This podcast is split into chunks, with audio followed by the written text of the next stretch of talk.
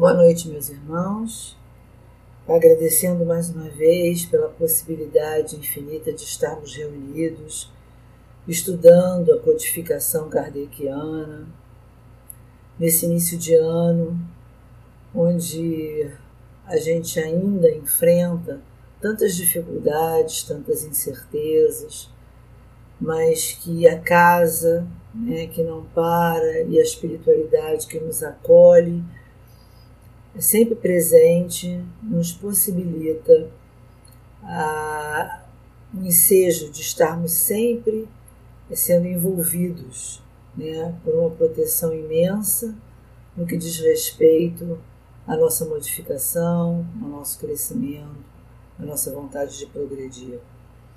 Então só nos cabe agradecer sempre a Deus nosso Pai, ao Mestre amado Jesus, as oportunidades que nos são concedidas de estudo, de elaborações de estudo, para que nós possamos caminhar sempre para cima e para o alto.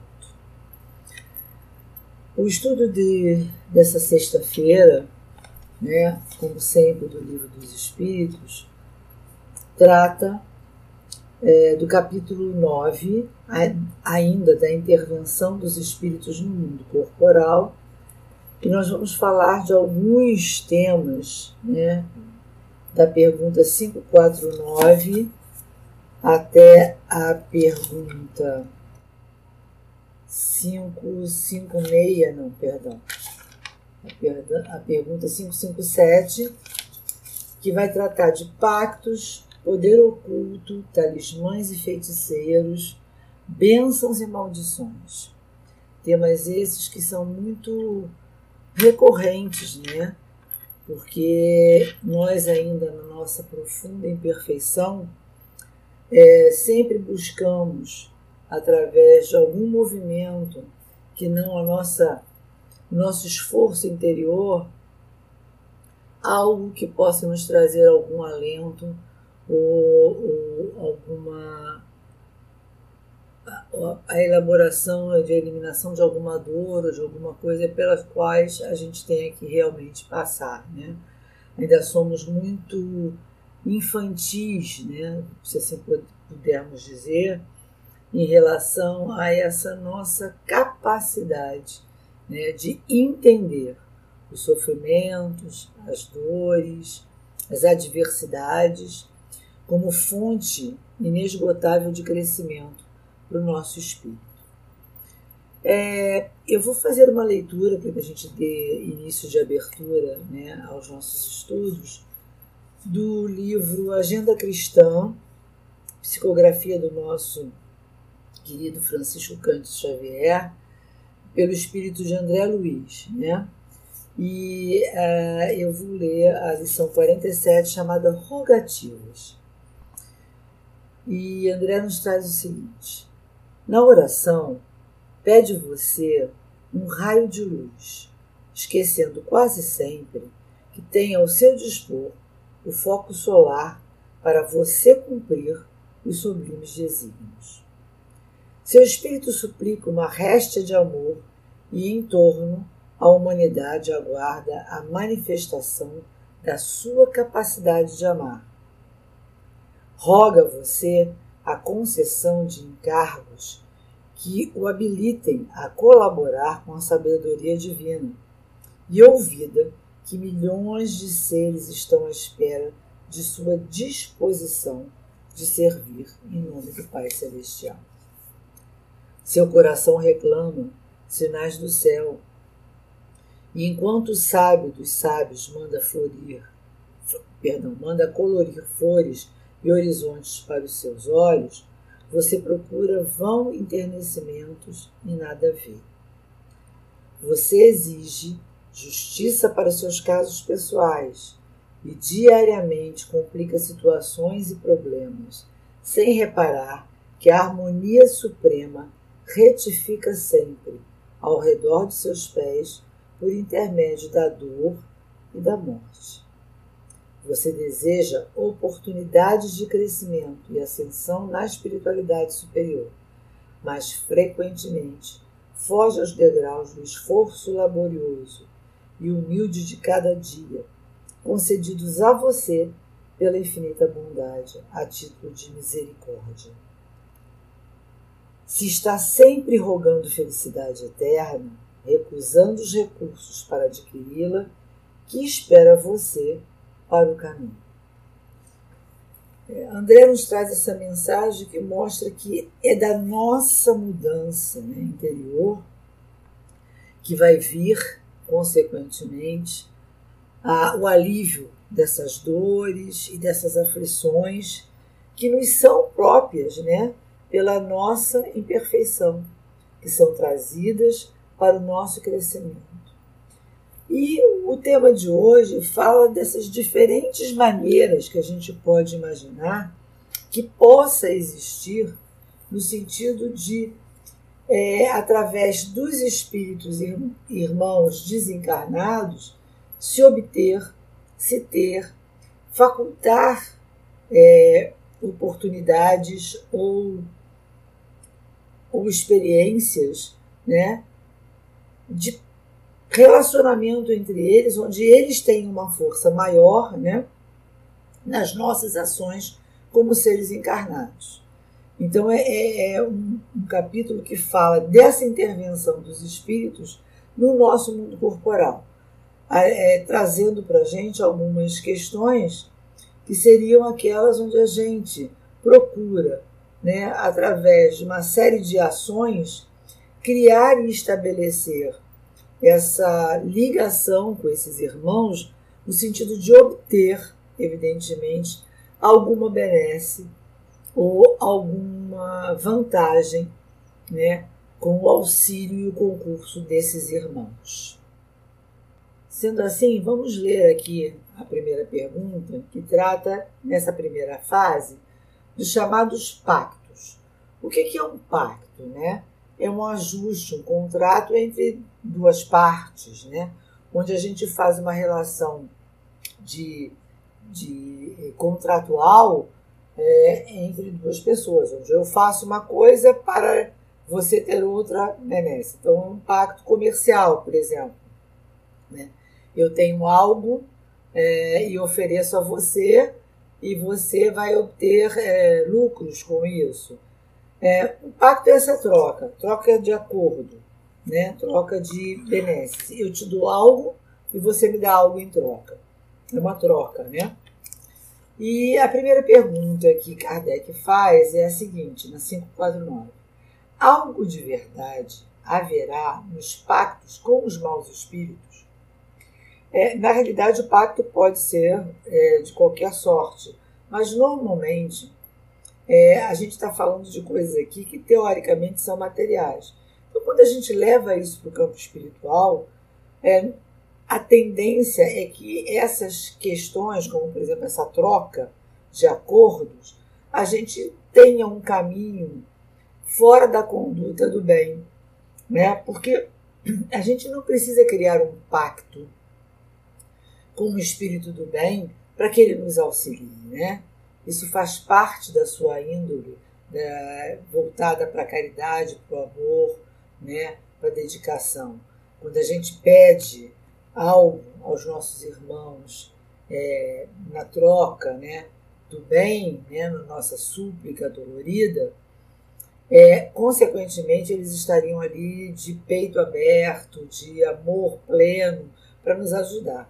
Quando a gente precisa fazer um contrato, quando a gente precisa dar um, é, uma troca, eu lhe dou algo, você me traz algo, isso tem uma tendência né, a, a nos remeter a uma necessidade material de acordo, onde a gente deseja obter alguma coisa fora da nossa é, efetiva lei de caminhada encarnatória, onde eu quero alguma coisa que a princípio me parece que não faz parte do meu destino, que não faz parte daquilo que eu efetivamente tenho, né, como, como meta de, de, de evolução e de, de reencarnatória. Então, sempre me remete ao fato de eu fazer um pacto com, a, com esses espíritos para obter uma vantagem ou uma benesse que naquele momento não me é permitida, né? E os espíritos respondem para Kardec: não, não há pactos. Há, porém, naturezas mais que simpatizam com os maus espíritos. Por exemplo, queres atormentar o teu vizinho e não sabes como has de fazer. Chamas então por espíritos inferiores que, como tu, só querem o mal e que, para te ajudarem, exigem que também os sirvas em seus maus desígnios.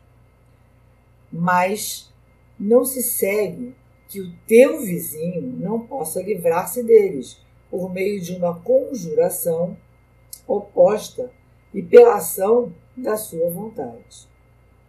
Aquele que intenta praticar uma ação má, pelo simples fato de alimentar essa intenção, chama em seu auxílio maus espíritos, os quais fica, então, obrigado a servir, porque deles também precisam esses espíritos, para o mal que queiram fazer. Nisso é que consiste o pacto.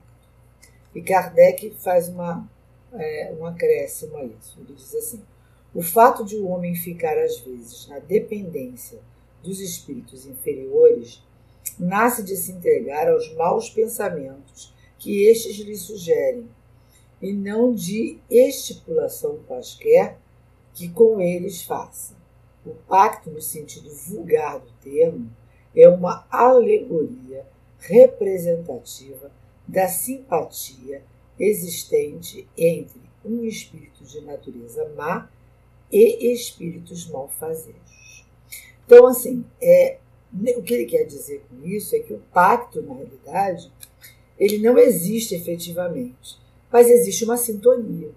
Existe uma sintonia vibratória, onde quando eu penso mal, quando eu desejo mal, eu me sirvo ou, ou, ou me acoplo né, àqueles irmãos que também querem fazer o mal, que também desejam o mal e que nessa junção de ideais né, é, trabalham por esse propósito.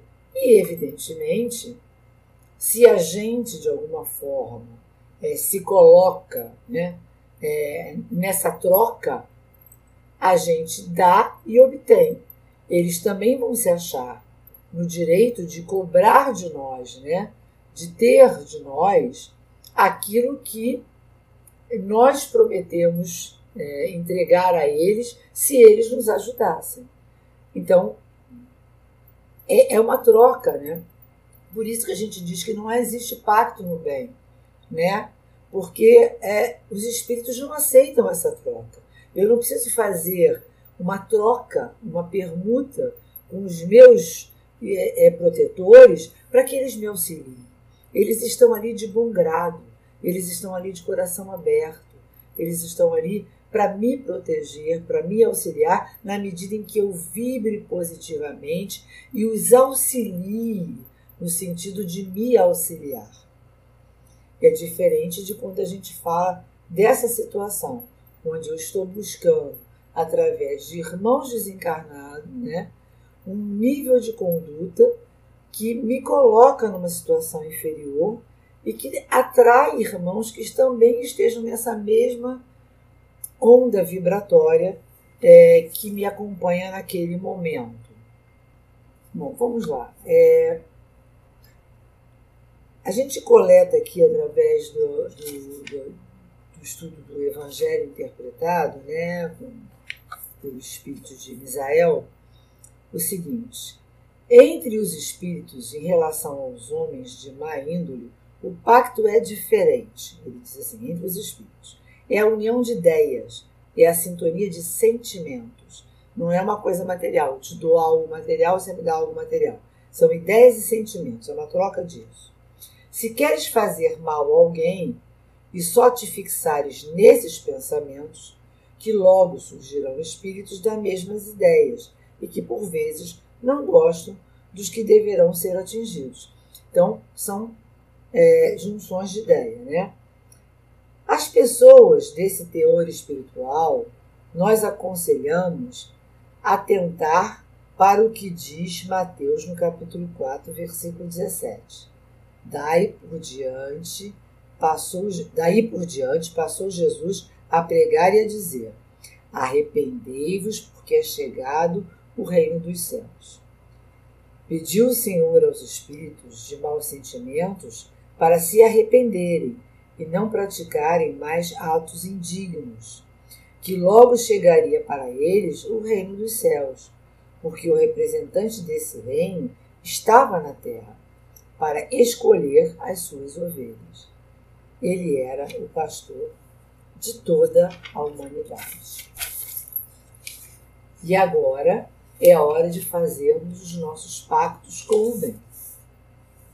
E através das nossas vidas, sermos honestos, sinceros aos ensinamentos do Mestre. Quando em tribulações, devemos orar pedindo a Jesus que nos inspire para fazer o melhor. O fato de o homem ficar na dependência dos espíritos inferiores se concretiza pelos pensamentos. O modo pelo qual vive a criatura atrai entidades da mesma natureza. Então, mais uma vez, os ensinamentos de que é o nosso pensamento que faz com que nos liguemos a esses espíritos. E se ficarmos dentro dessa vibração, estaremos certamente né, ao longo e à mercê desses espíritos. Isso porque nos permitimos. Se queres espíritos bons em sua companhia, é, ele fala de um pacto diferente, né? Seria a sugestão de como fazer um pacto diferente desse que a gente aqui está acordando, né? Pensa diferente, muda as atitudes para o bem comum, pauta a tua vida no amor, sendo que Deus esteja em primeiro lugar a receber a tua atenção amorosa. Nada existe no mundo da matéria que afaste espíritos maus das pessoas, a não ser o seu modo de viver. Se queres espíritos de luz a te inspirar, basta viveres na luz. Então ele nos ensina que a gente pode, evidentemente não é um pacto, né, como eu disse, mas a gente pode mudar essa maneira de pensar. Quando de alguma forma a gente sentir a necessidade né, de fazer um acordo, né, de alguma forma, alguma troca com os espíritos, que a gente pense em fazer essa troca no bem e nunca se aliar, né, através dos nossos maus pensamentos, aos nossos irmãos que conduzem a sua caminhada da mesma forma. Não são irmãos imperfeitos, não são irmãos é, condenáveis, são irmãos que, assim como nós, ainda estão ligados ao mal pelo desconhecimento, pela falta de ação e movimento em, em favor da mudança espiritual, do bem. E desconhecem que, através desses maus fluxos de pensamento, né? dessa, dessa troca né? que não é, digamos assim, salutar, se prejudicam e prejudicam a quem a eles está ligado também. Na pergunta 550, é, ainda nessa coisa do pacto, é, Kardec pergunta: qual o sentido das lendas fantásticas em que figuram indivíduos que teriam vendido suas almas a Satanás para obterem certos favores. E Kardec todas as fábulas encerram um ensinamento e um sentido moral. O vosso erro consiste em torná-las ao pé da letra. Isso a que te referes é uma alegoria que pode explicar dessa maneira: aquele que chama em seu auxílio os espíritos para deles obter riquezas ou qualquer outro favor. Rebela-se contra a providência, renuncia à missão que recebeu e às provas que lhe cumpre suportar nesse mundo. Sofrerá na vida futura as consequências de seus atos, lei de ação e reação, né? Não quer dizer isto, isto não quer dizer que sua alma fique para sempre condenada à desgraça. Mas desde que, em lugar de, ser, de se depender da matéria, nela cada vez se enterra mais, não terá no mundo dos espíritos a satisfação de que haja gozado na terra, até que tenha resgatado a sua falta, por meio de novas provas, talvez maiores e mais penosas. Coloca-se por amor dos gozos materiais na dependência de, de, espíritos impuros. Então, assim, é a troca. A tentativa né, de você é, conquistar coisas, rebelando-se contra a providência, que te dá as dores na medida certa, as desventuras na medida certa, porque é através delas a gente vem a aprender o movimento né, de ação, né, de modificação dessas dores é, em ação no bem, é, a gente acaba se ligando a esses espíritos. Né? Nós somos energia, somos pensamento. Então, o nosso pensamento é que faz o nosso link né, com o mundo espiritual. Nós estamos sempre. E com o nosso mundo é, físico também. Né? A nossa energia ela vibra e ela capta e ela troca com energias iguais. Então, é, os sofrimentos, os possíveis, essas possíveis lendas que alguém sofre porque entregou sua alma a Satanás, é o sofrimento causado pela sua própria vigilância, né? É o consciencial, é o sofrimento consciencial.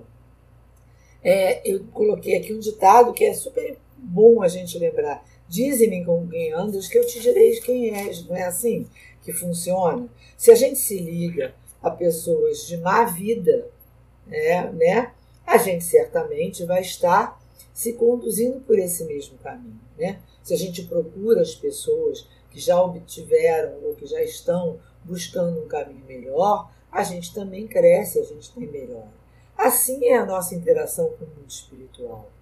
Né? Eles são irmãos de caminhada, que assim como nós, ainda têm né, estágios diferentes de evolução. Então vai depender de nós a nossa busca né, a quem nós queremos nos ligar.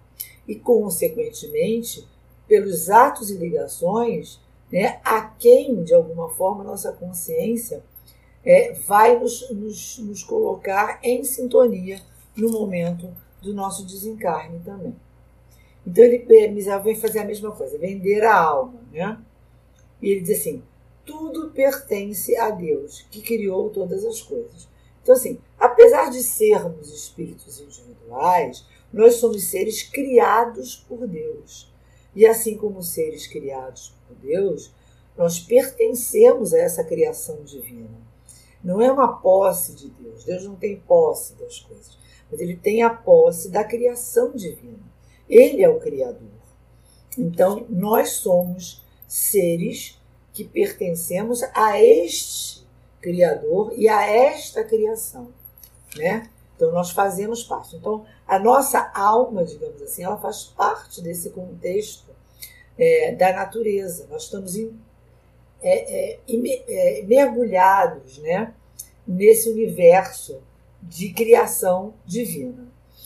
E ele diz assim: quem vende o que não é seu será marcado de modo a responder em outra vi vida pelas consequências nefandas do seu ato indigno. É a mesma coisa, né? Se eu faço qualquer coisa indigna dentro da minha caminhada, eu terei que responder por ela. Lei de ação e reação. Então, se eu de alguma forma é, é, me disponho a ser, é, digamos assim, serviçal de uma de uma, de uma linha qualquer, né? ou de, de, de um espírito qualquer, que eu imagine ser aquele que vai me, me dar aquilo que eu desejo e que, de alguma forma, eu acho que tem mais poder do que Deus em me dar aquilo, eu estou negando a criação. Eu estou dizendo que eu não sou uma criatura de Deus, né? que Ele não é o meu Pai e que Ele não é o sabedor das minhas necessidades e que não é Ele que me deu aquilo que eu preciso. E que a minha construção é uma liberdade que ele me dá de ter, através das minhas muitas encarnações evolutivas, ir construindo né, a minha, o meu perfil, a minha, o meu espírito. Então é acreditar que alguém tem poder maior sobre mim, né, do que Deus, e que ele é capaz de me dar coisas que Deus não é capaz de me dar. Então é um contraponto, né? É um contraponto, é acreditar é, que nós não somos criaturas divinas e que de alguma forma a gente se rebela, né, contra esse Pai Criador. Ele diz assim: ó, a alma, alma alguma, fica condenada à miséria moral. Ela é igual às outras. Ela cresce despertando os valores que todas possuem. A gente não vai ficar estagnado, mesmo que de alguma forma, em algum momento, essas condutas, né, é, é, digamos assim, é, pouco é, assertivas a gente tome, de qualquer forma nós não vamos ficar condenados né, a essa é, miséria moral ad eterno. Deus é tão bondoso que, como um Pai Criador, Ele acolhe os nossos erros, as nossas, né, os, nossos, os nossos deslizes, mas Ele nos mostra caminhos para a mudança, né, para o crescimento. E ele continua dizendo: as coisas dos céus não se, perdão, não se vendem, elas pertencem ao Criador. Devemos sim entregar a nossa vida a Deus de maneira que ela seja útil às suas companheiras nos moldes que ele deseja que ele desejar que seja, né? Então assim, a gente deve entregar a nossa vida a ele, assim como ele, né, nos cuida, nos trata, para que a gente tenha essa assistência. Bom, seguindo, a gente vem falar, Kardec começa a falar do poder oculto, talismãs e feiticeiros. Né? É, nós falamos em pactos, mas a gente fala desse poder oculto. O que seria um poder oculto? Né? O que, que é, é poder oculto? É, é, digamos assim, é um objeto de poder extraordinário. Né? Talismã é, seria um objeto em que a gente tem um poder, é alguma coisa em que a gente reputa né? que tenha uma, um poder acima do normal, né? esse poder oculto desse talismã. Os feiticeiros, pessoas que podem supostamente, ou que obtêm coisas supostamente sobrenaturais, fora do que é natural. Então a gente delega, né? quando a gente fala de poder oculto, talismã, né? feiticeiro, a essas coisas um poder superior. Alguém que tem um poder desconhecido, né? e superior aos demais, e objetos que eventualmente tragam né, energias que façam coisas diferenciadas. E lá na 551 vai lá Kardec perguntar aos espíritos: pode um homem mau, com o auxílio de um mau espírito que lhe seja dedicado, fazer o mal ao seu próximo? E ele diz: não, Deus não permitiria. Então, assim, não se pode ter essa força, né? É, ligada a um outro nesses pactos ou nessas, nessas ações, porque Deus não permite isso. Deus ele é infinitamente bom e justo. Então ele não vai permitir que a gente faça mal ao irmão simplesmente porque assim o deseja, né? E ele diz assim: claro que Deus, claro está que Deus não permitirá que esse mal seja feito pois existe a lei da justiça criada por ele, de forma a proteger as criaturas. O mal que, que, que o ser recebe, se entendes isso por mal, são ligações necessárias para o seu adiantamento espiritual, capazes de libertar as criaturas, pois que é pelo sofrimento que reconhecemos o valor do bem. O que ele diz aqui? Ele diz assim: Deus não permite que o ignorante faça o que bem entende. Então, assim, ele não permite que alguém ignorante, sem conhecimento, faça o que deseja ao outro.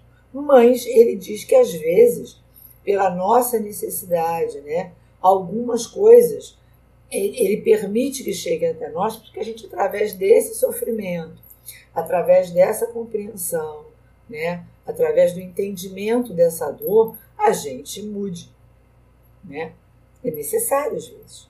Né? A gente, como a gente ainda não é evoluído o suficiente, a gente ainda está no planeta de provas e expiações, é, a caminho da regeneração, mas ainda em provas e expiações, visto que nós ainda estamos passando né, para essa transformação, quanto a dor, né, quanto, é, quanta coisa a gente passou por esse último ano e ainda vai passar por esse que segue, é, a gente percebe a nossa necessidade de aprendizado, a nossa necessidade de que algum mal a gente ainda receba, se é que a gente pode chamar isso de mal, para que a gente entenda a nossa necessidade de mudança, né?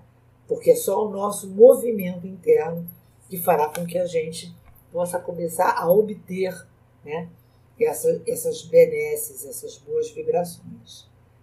Ele vai dizendo assim: ó, muitas das inquietações que sofremos são psicológicas e transitórias, passando com o tempo necessário é, passando com o tempo. Necessário se faz que aumentemos a nossa fé, compreendendo que Deus é o Pai amoroso e que todos somos seus filhos. Jesus é a expressão de Deus, traçando para nós todos os caminhos para a nossa paz. Ele deixou para a humanidade o Evangelho Divino, método esse que nos educa e instrui, nos capacitando para as lutas maiores, que são aquelas internas. Então vamos lá. O Evangelho é o nosso ponto de observação. Ele deixou para nós, para a humanidade, o Evangelho divino. É lá que a gente vai encontrar né, é, a diretriz para as nossas mudanças, né, para a nossa, para nossa evolução, para a nossa modificação interior. Enquanto estás fazendo mal ocultamente, para prejudicar os outros, esse mal está te atingindo. Se intentas destruir os outros, está destruindo a ti mesmo e complicando os teus próprios passos.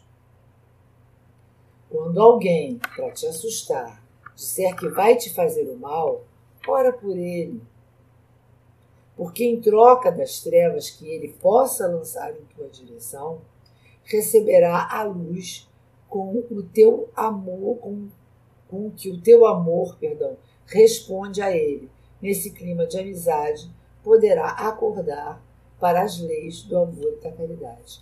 Então ele mostra aí como é que a gente neutraliza, ou sequer se permite ser atingido por essas coisas. Quando a gente pensa que alguém de alguma forma né, possa colocar algum objeto para nos fazer o mal, ou possa trazer algum objeto para nos dar uma sorte que não nos é, naquele momento, é, é, cabível, cabida, né? É, a gente está se ligando a coisas pequenas sem entender essa grandiosidade que é o nosso espírito, né? Que nós vemos, passamos aqui com uma com um destino já pré-traçado, já pré-estabelecido, com histórias que a gente acerta lá atrás quando a gente vem para cá, que, que a gente sofre aquilo que a gente pede, que a gente tem aquilo que a gente acorda, né, com a espiritualidade, que vai suportar. E essa carga, ela é exata. Então, a nossa revolta, a nossa insatisfação, é, que faz com que a gente use desses artifícios para sair buscando né, resultados diferentes daqueles que nos são necessários. Vale a pena que a gente observe né, que esses talismãs, né, esses feitiços, essas coisas todas que a gente, às vezes até de forma ingênua, faz e pratica, nós passamos por um ano aí, como a gente diz, né? Quem imaginava que com todas as nossas misturas, né, as nossas superstições, através das pula onda, come romã, come lentilha, a gente ia ter um ano do jeito que a gente teve. Porque a gente nunca pensa que as coisas que nos são apresentadas, elas são apresentadas porque nos são necessárias. Que não é através de um movimento, de um objeto, de um patuá, de alguma coisa que a gente faça, é, que esse movimento vai mudar em nós o que faz com que a gente obtenha é, mais tranquilidade é a gente entender a nossa caminhada e pensar sempre no bem. O movimento pelo bem, o movimento de resgate, pelo amor e pela caridade, esse sim, São movimentos de crescimento que podem certamente ajudar os nossos espíritos. E continuando na 552, Kardec pergunta: que se deve pensar da crença no poder que certas pessoas poderiam, pessoas teriam de enfeitiçar? Está falando em feitiço, né? Aquela capacidade que a gente tem de tirar o outro, digamos assim, da sua linha de raciocínio, capaz de fazer com que a gente não raciocine, que a gente esteja enfeitiçado. Enfeitiçado significa fora da nossa razão, né? E ele diz assim: algumas pessoas dispõem de grande força magnética, de que podem fazer mau uso. Seus maus forem seus próprios espíritos, se maus forem seus próprios espíritos, caso em que é possível se torna serem secundados por outros espíritos maus. Lei de sintonia, lembra? Falamos lá. Eu penso mal, eu me, me, me, me associo ao espírito que pensa como eu. Não creias, porém, num pretenso poder mágico que só existe na imaginação de criaturas supersticiosas, ignorantes das verdadeiras leis da natureza. Os fatos que citam como prova da existência desse poder são fatos naturais, mal observados e, sobretudo, mal compreendidos. A gente começa a observar os feitiços, ou teoricamente, né, essas ações aparentemente sobrenaturais, fora da lei da natureza, que nada mais são do que ações da natureza. Né? A crença no poder do mal é gerada pela ignorância. Né? É dito para gente.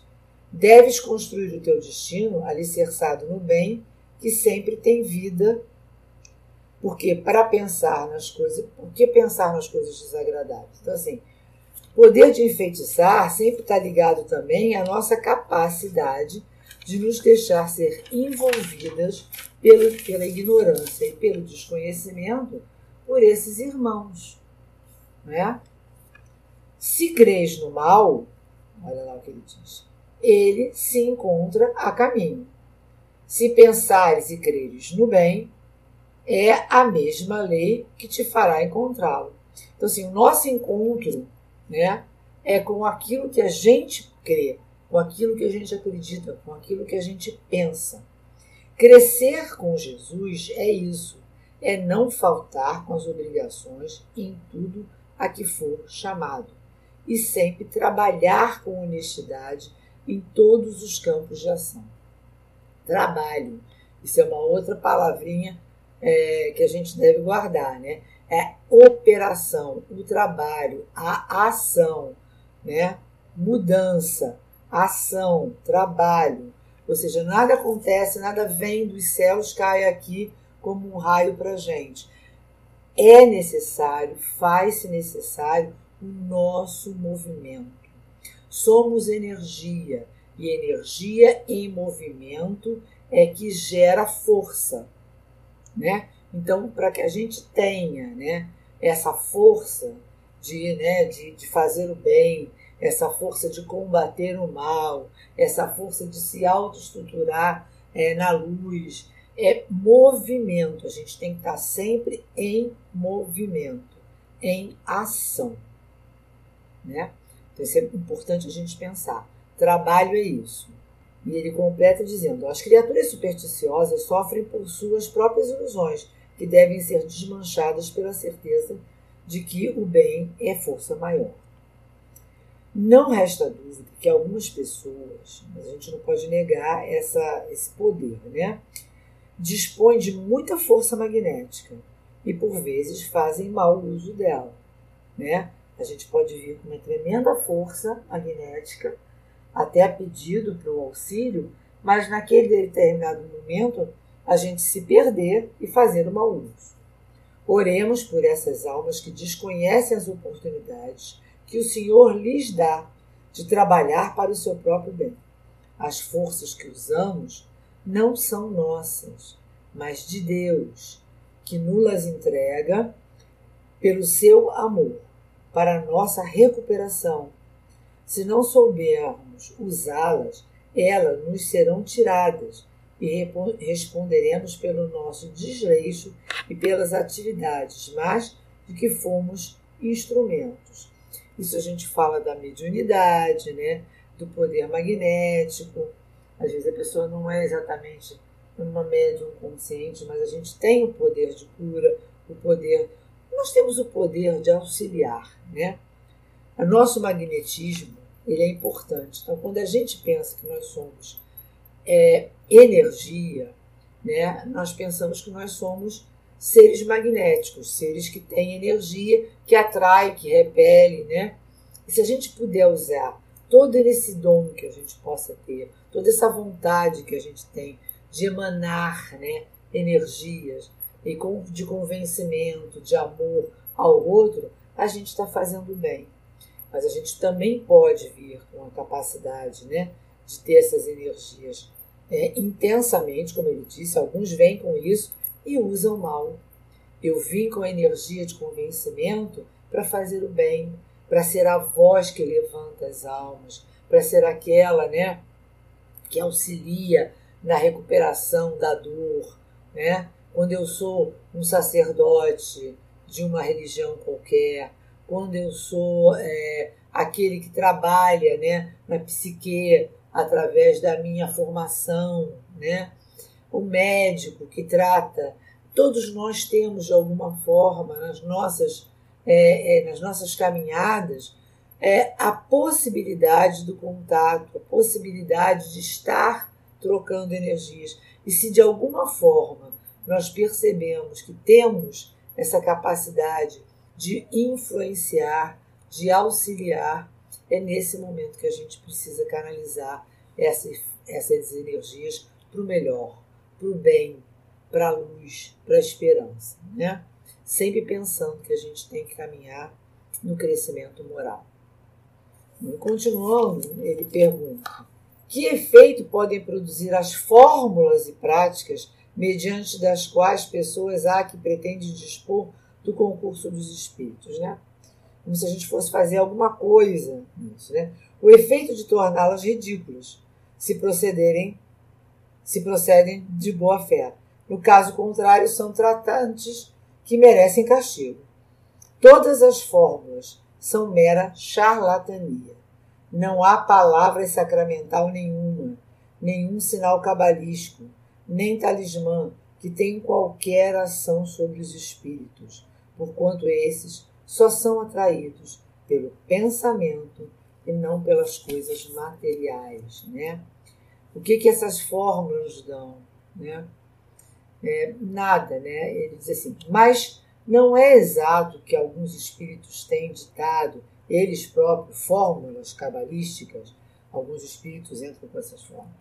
Efetivamente, espirituais que indicam sinais, palavras estranhas, ou prescrevem a prática de atos por meio dos quais se fazem os chamados conjuros, os exorcistas, né? aqueles que se dizem é, é, que são capazes de retirar o espírito do mal. Mas ficais certos de que são espíritos de que vós outros escarnecem e zombam da vossa credulidade. Né? Eles, eles, eles mesmos é, é se, se, é, digamos assim, riem da nossa credulidade, né? da nossa capacidade de acreditar no seu potencial, né? Porque eles mesmos têm conhecimento de que esse potencial que eles dessas fórmulas que eles ditam, desses talismãs que eles, eles nos conduzem a usar, não, não tem efeito, né? Não tem efeito, não são importantes, né? não são válidos. Né? Verdadeiramente não existem fórmulas ou práticas que tenham o poder de atrair espíritos, ou seja, o uso de talismã ou de outro qualquer objeto que garantam a atração de entidades espirituais.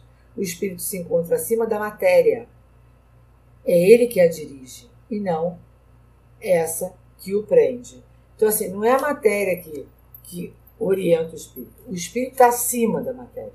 Nós somos, somos espíritos e matéria, mas quem conduz a nossa atitude é o espírito. A matéria é mero instrumento. Né? Então é importante que a gente entenda isso. Não adianta ter fórmulas cabalísticas, nada disso que vá nos prender. continuando, né, ele diz assim: não pode aquele que, com ou sem razão, confia no que chama a uma virtude de um talismã, atrair um espírito por efeito mesmo dessa confiança, visto que, então, o que atua é o pensamento, não passando o talismã de um sinal que apenas lhe auxilia à concentração, ou seja, eu vou usar alguma coisa material, né, que me ajude a concentrar e que o meu poder de mentalização traga, né? Disse, é verdade, mas da pureza da intenção e da elevação dos sentimentos depende a natureza do espírito que é atraído. Ora, muito raramente aquele que seja bastante simplório para acreditar na virtude de um talismã deixará de colimar um fim mais material do que moral. Qualquer, porém, que seja o caso, essa crença denuncia uma inferioridade, uma fraqueza de ideias que favorecem a ação dos espíritos imperfeitos e escarninhos. Ou seja, confiança em talismã é uma coisa que a gente absolutamente é o que ele está dizendo. Se a gente já precisa de alguma coisa física para nos trazer essa fé, digamos, essa coragem, nossa, a gente deve estar caminhando no sentido contrário. Mesmo que a gente esteja pedindo alguma coisa boa, quando ele fala né, aqui que é, são espíritos inferiores, quando a gente pensa nisso, não é que efetivamente a gente esteja pensando mal, mas a gente ainda está numa inferioridade, numa infantilidade espiritual, onde a gente ainda necessita de coisas é, físicas para trazer o nosso conforto espiritual. Né? A gente ainda precisa de movimentos, de dogmas, é, de talismãs, de guias, de, de incenso, seja lá do que for, para nos trazer né, essa confiança né, na espiritualidade. É essa infantilidade espiritual que a gente ainda tem, onde a nossa fé ainda não está tão fundamentada, onde mesmo pedindo bem, onde mesmo a intenção sendo pura, tá? a nossa intenção sendo as melhores, a gente ainda não se acha capaz de atrair essas benesses, de ter esse acolhimento, né? de fazer essa transposição energética para alguém sem que a gente tenha alguma coisa que nos remeta né, a essa ideia é, de, de, de acolhimento divino. A gente não, não tem essa fé de dizer, não, eu tenho certeza que eu sou um espírito é, filho de Deus, que ele não me abandona e que quando eu peço, né, e eu peço corretamente, peço bem, eu estou bem cercado, eu estou bem assistida, porque a minha intenção é melhor, né? A minha intenção é melhor. E eles estão me assistindo para que o caminho seja o melhor. Eu não preciso ter essa força de fé ligada a um objeto. É isso que ele traz aqui, né? Que sentido se deve dar ao qualificativo de feiticeiro, né? Aquele que usa, né? Esse, esse poder, né? Ele diz: aqueles a quem chamar de feiticeiro são pessoas que, quando de boa fé, gozam de certas faculdades, como sejam a força magnética ou dupla vista. Então, como fazem coisas geralmente incompreensíveis, são tidas por dotadas de um poder sobrenatural. Os vossos sábios não têm passados muitas vezes por feiticeiros aos olhos dos ignorantes, né? Então, Kardec explica: o espiritismo e o magnetismo nos dão a chave de uma imensidade de fenômenos sobre os quais a ignorância teceu um sem número de fábulas, e em que os fatos se apresentam exagerados pela imaginação. O conhecimento lúcido dessas duas ciências, que, a bem dizer, formam uma única, mostrando a realidade das coisas e as suas verdadeiras causas, constitui o melhor preservativo contra as ideias supersticiosas, porque revela o que é possível, o que é impossível, o que está nas leis da natureza e o que não passa de ridícula crendice.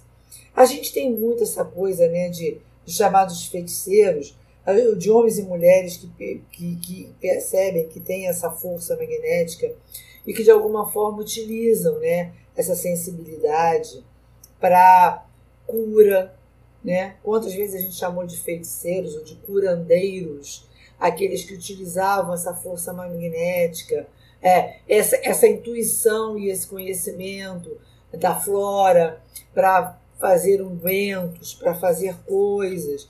Né? Nesses lugares onde a gente tem menos possibilidade, onde a ciência chega, né? quantos são aqueles que são chamados da feiticeira, é aquela que está lá, que utiliza desses ungüentos, dessas fórmulas, que aparentemente são é, é, incríveis e sobrenaturais, para curar, para fazer o bem.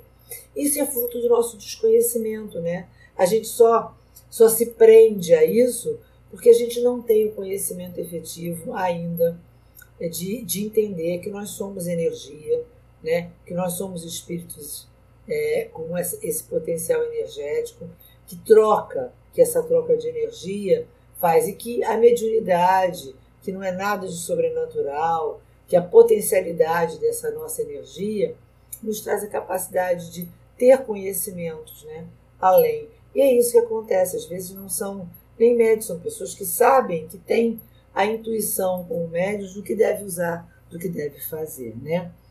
Mas existem, obviamente, como a gente disse, não só aqueles que, que são tidos como feiticeiros porque fazem o bem sob o desconhecimento ainda científico mas existem aqueles que utilizam essa capacidade para o mal. As nossas escolhas são sempre nossas escolhas, né? Ele diz assim: ó, escrevemos muito sobre o valor da palavra, porque o Cristo de Deus curava falando com as criaturas doentes. Uma conversa bem posta nos lábios de quem se dedica ao bem faz maravilhas, porque o Verbo vem de Deus e ele, envolvido no amor e na caridade, cura, desperta e eleva as almas para uma vida melhor. Jesus mesmo podia ter sido é, e foi deixado como um feiticeiro, como sobrenatural, né? porque ele curava. Mas ele curava através do quê? Através da fé. Né? Aquele que tinha fé era curado. A cura era pessoal. Era, não era ele que fazia uma coisa sobrenatural. Ele apenas trazia em você o desejo e a consciência da fé. E aí você recebia né, aquela dosagem né, de, de energia positiva que ele era capaz de dar, curadora, e recebia de forma que o teu, o teu organismo físico pudesse ser tratado. Mas que não necessariamente ia te fazer ser curado a vida toda, né? Porque se você perdesse a fé, se você perdesse a, a, a, sabe, a, a tua mudança, né? O teu, a, tua, a tua, teu caminho no aprendizado junto a Jesus do bem, certamente tudo isso poderia voltar, né? A doença volta, porque a doença é nossa, é do espírito, é a nossa imperfeição que é, coloca no corpo físico essa deficiência. É, quem traz o poder de curar é, é bom que saiba que não é ele quem cura, é Deus. Ou seja, a gente com fé recebe de Deus a possibilidade de curar. Nós somos apenas instrumentos energéticos. Né? Tudo pertence ao Senhor. Gloriarmos de alguma coisa que possuímos é desmerecer os valores que passam por nós em favor dos outros. Né? Então, assim, a gente tem que entender que nós só somos agraciados com aquilo que Deus nos permite, para que possamos fazer bom uso e auxiliar os nossos irmãos. Mas quem tem o poder de cura não somos nós. Se assim, de alguma forma, fomos dotados de o poder de cura é de Deus e principalmente da fé que aquele que está sendo curado tem em Deus, né? É o toque da cura, né? é o poder de ser curado por esse toque de fé. Né? Podemos crer que existam as pessoas magnéticas, aquelas que tocam né, é, nas pessoas enfermas, que por vezes curam. Né? É, desculpe, mas você tem a outra a pergunta né, que Kardec faz. Tem algumas pessoas verdadeiramente o poder de curar pelo simples contato? Ele está falando isso. A força magnética pode chegar até aí quando secundada pela pureza dos sentimentos e por um ardente desejo de fazer o bem. Porque então os bons espíritos lhe vêm em auxílio. Cumpre, porém, desconfiar da maneira pela qual constam as coisas pessoas muito crédulas e muito entusiastas, sempre dispostas a considerar maravilhoso o que há de mais simples e de mais natural. Troca de energia, né? Importa desconfiar também das narrativas interesseiras que costumam fazer os que exploram a seu proveito a credulidade alheia, né? Então ele falou que o poder de crer, podemos crer que existam as pessoas magnéticas, aquelas que tocam as pessoas enfermas e por vezes a curam.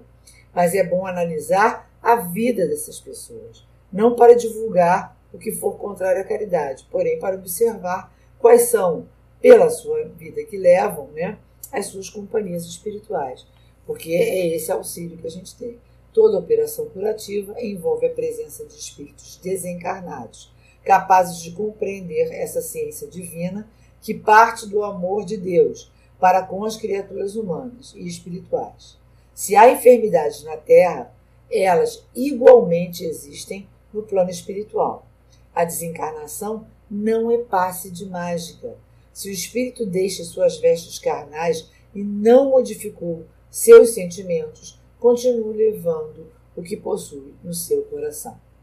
A meta de Jesus, pela qual desceu à terra, foi para curar as deficiências da alma.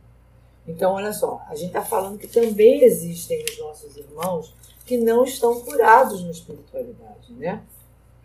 Que não estão curados. Então, o poder da cura depende de quê? Da nossa crença e da gente ser é, envolvido por essa fé que faz com que a gente acredite nesse magnetismo maior que vem de Deus, né, permitindo que os espíritos e aqueles que trabalham as energias materiais aqui possam auxiliar aos irmãos necessitados que tenham fé.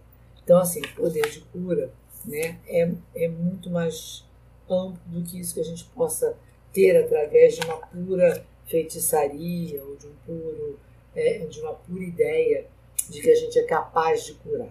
Né? Bênçãos e maldições seriam, seria o, é, o nosso último tema, né? Vocês me desculpem estar me estendendo. É, e o que seriam a bênção? O que é bem dizer, né? Bem dizer é bom. Bem dizer é você levar alguma coisa de bom para alguém. E mal dizer é, é você pensar e desejar o mal. Todos dois são ações, são movimentos, né? Mas são movimentos materiais. Vamos entender isso. Ó. Pode a bênção e a maldição atrair o bem e o mal para aquele sobre quem são lançados? Ele diz: Deus não escuta a maldição injusta e culpado perante ele se torna o que a profere. Eu estou pensando mal, né? Como temos os dois gênios opostos, o bem e o mal, pode a maldição exercer momentaneamente influências, mesmo sobre a matéria. Tal influência, porém, só se verifica por vontade de Deus, como aumento de prova para aquele que é dado objeto, que é dela objeto, perdão. Demais, o que é comum é serem amaldiçoados os maus e abençoados os bons. Jamais a bênção e a maldição podem desviar da senda da justiça à providência, que nunca fere o maldito, senão quando mal, e cuja proteção não a coberta, senão aquele que a merece. A gente não vai ter maldição ou bênção se isso não for a, o nosso setor vibratório. Né? A gente tem a proteção divina sempre.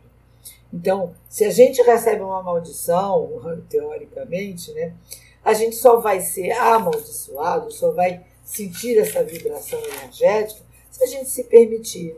Se a gente não trabalhar como a gente viu lá no início, se alguém me deseja o mal, ora por ele.